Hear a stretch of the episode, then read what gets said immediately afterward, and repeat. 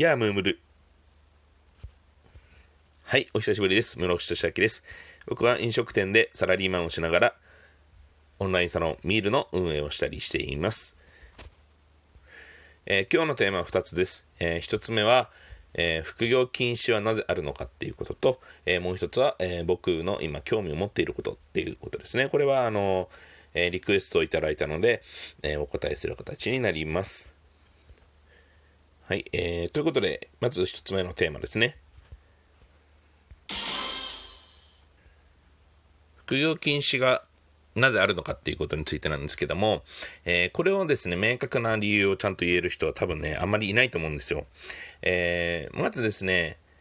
まあ、いろんな、いろんな理由があるんですけども、えー、決定的な理由は一つですね、あの、就業規則に、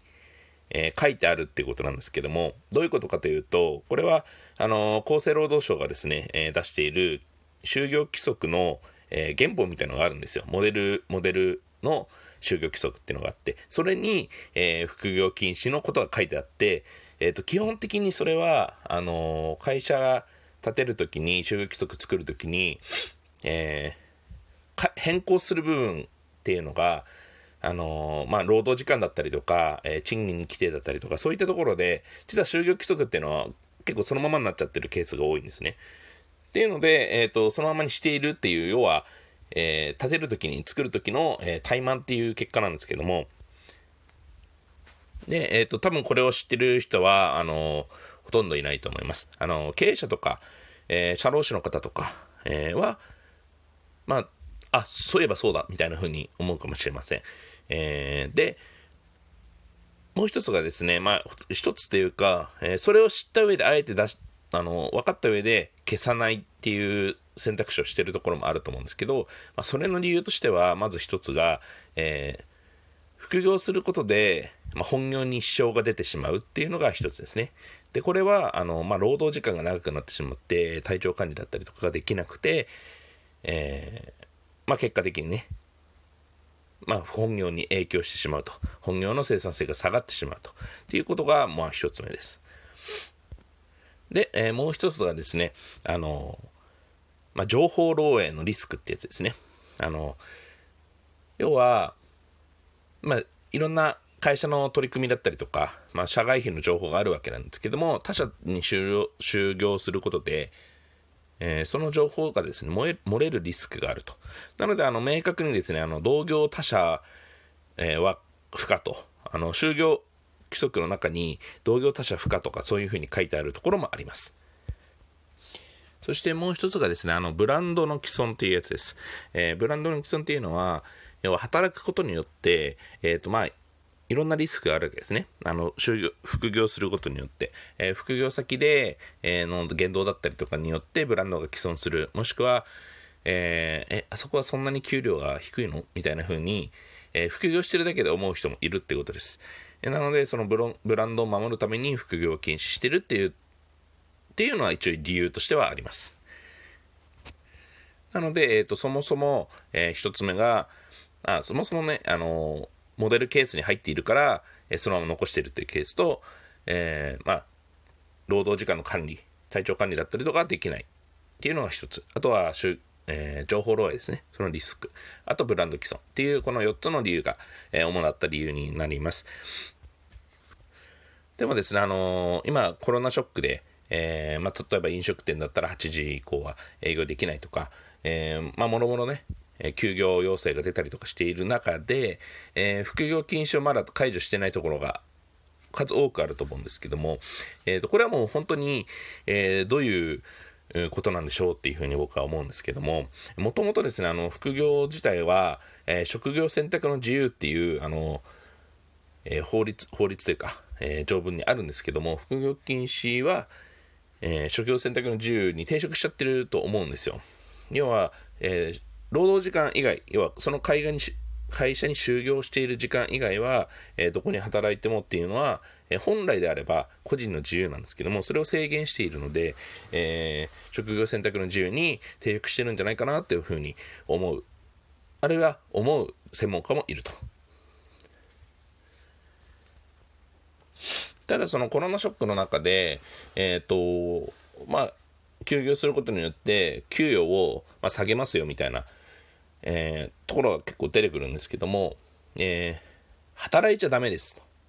働いちゃダメだけど、あ要は他社で働いちゃダメだけど、給料下げますって、えー、おかしいですよね。あの、要は生活が成り立たなくなってしまうので、えー、一応、えーと、6割保証とかっていうのは、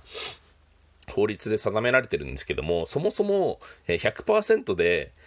え、生活してたのをいきなり60%にするっていうのは現実的じゃないですよね。なので、えー、まあもともとね、あの副業を禁止してたところは、えー、さっさと副業を解禁してお金を、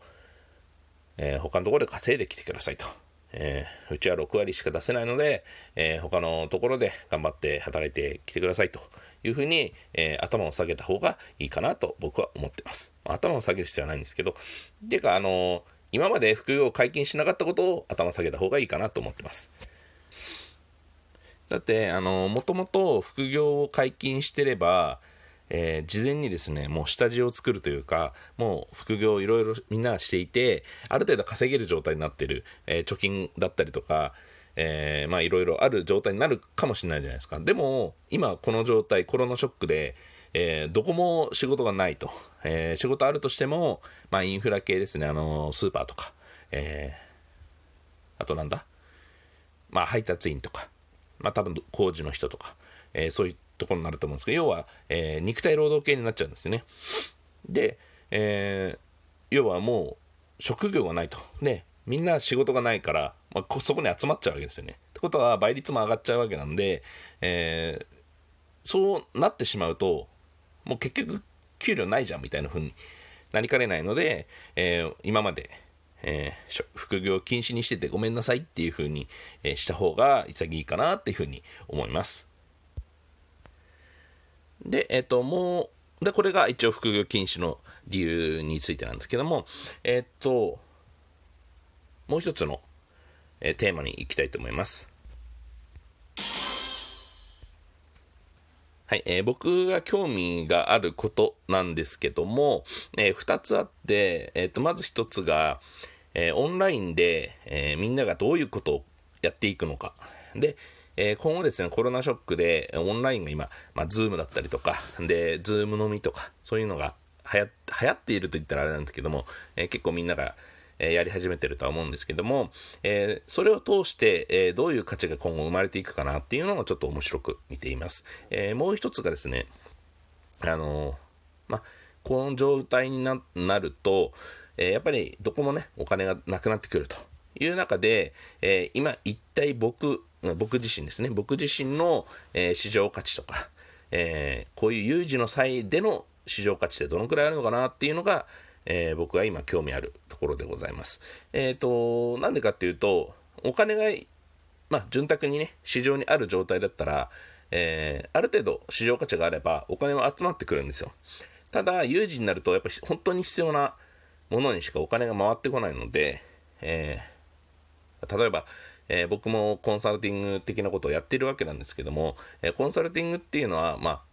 不要不急と言ったらいいですかね。え、そんなに急を要するわけではないので、えカットされることとかも多いわけです。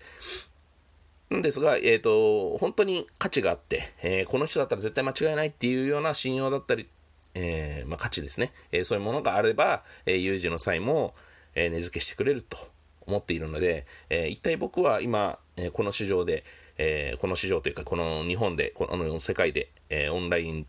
のネットワークの中で、あるいはリアルの世界の中で、えー、どのくらいの価値があるのかなっていうのは非常に興味があります。なので、まあ、いろんな、えー、手を打ってですね、その価値を探りに行ってる最中なんで、えー、僕のことを知ってる方は、えー、あ、今こういう価値を、えー、確認してるんだな、みたいな風に思ってくれると、えー、ありがたいです。以上です。えー、僕はですね、あの、オンラインサロンミールっていうものを、えー、運営してるんですけども、えー、別にですね、あの、 note、あのブログのノートですね、えそちらの方でも、え記事を公開しております。えリンクとかをですね、貼っておきますので、え興味ある方は、えクリックお願いいたします。では、皆さん、おやすみなさい。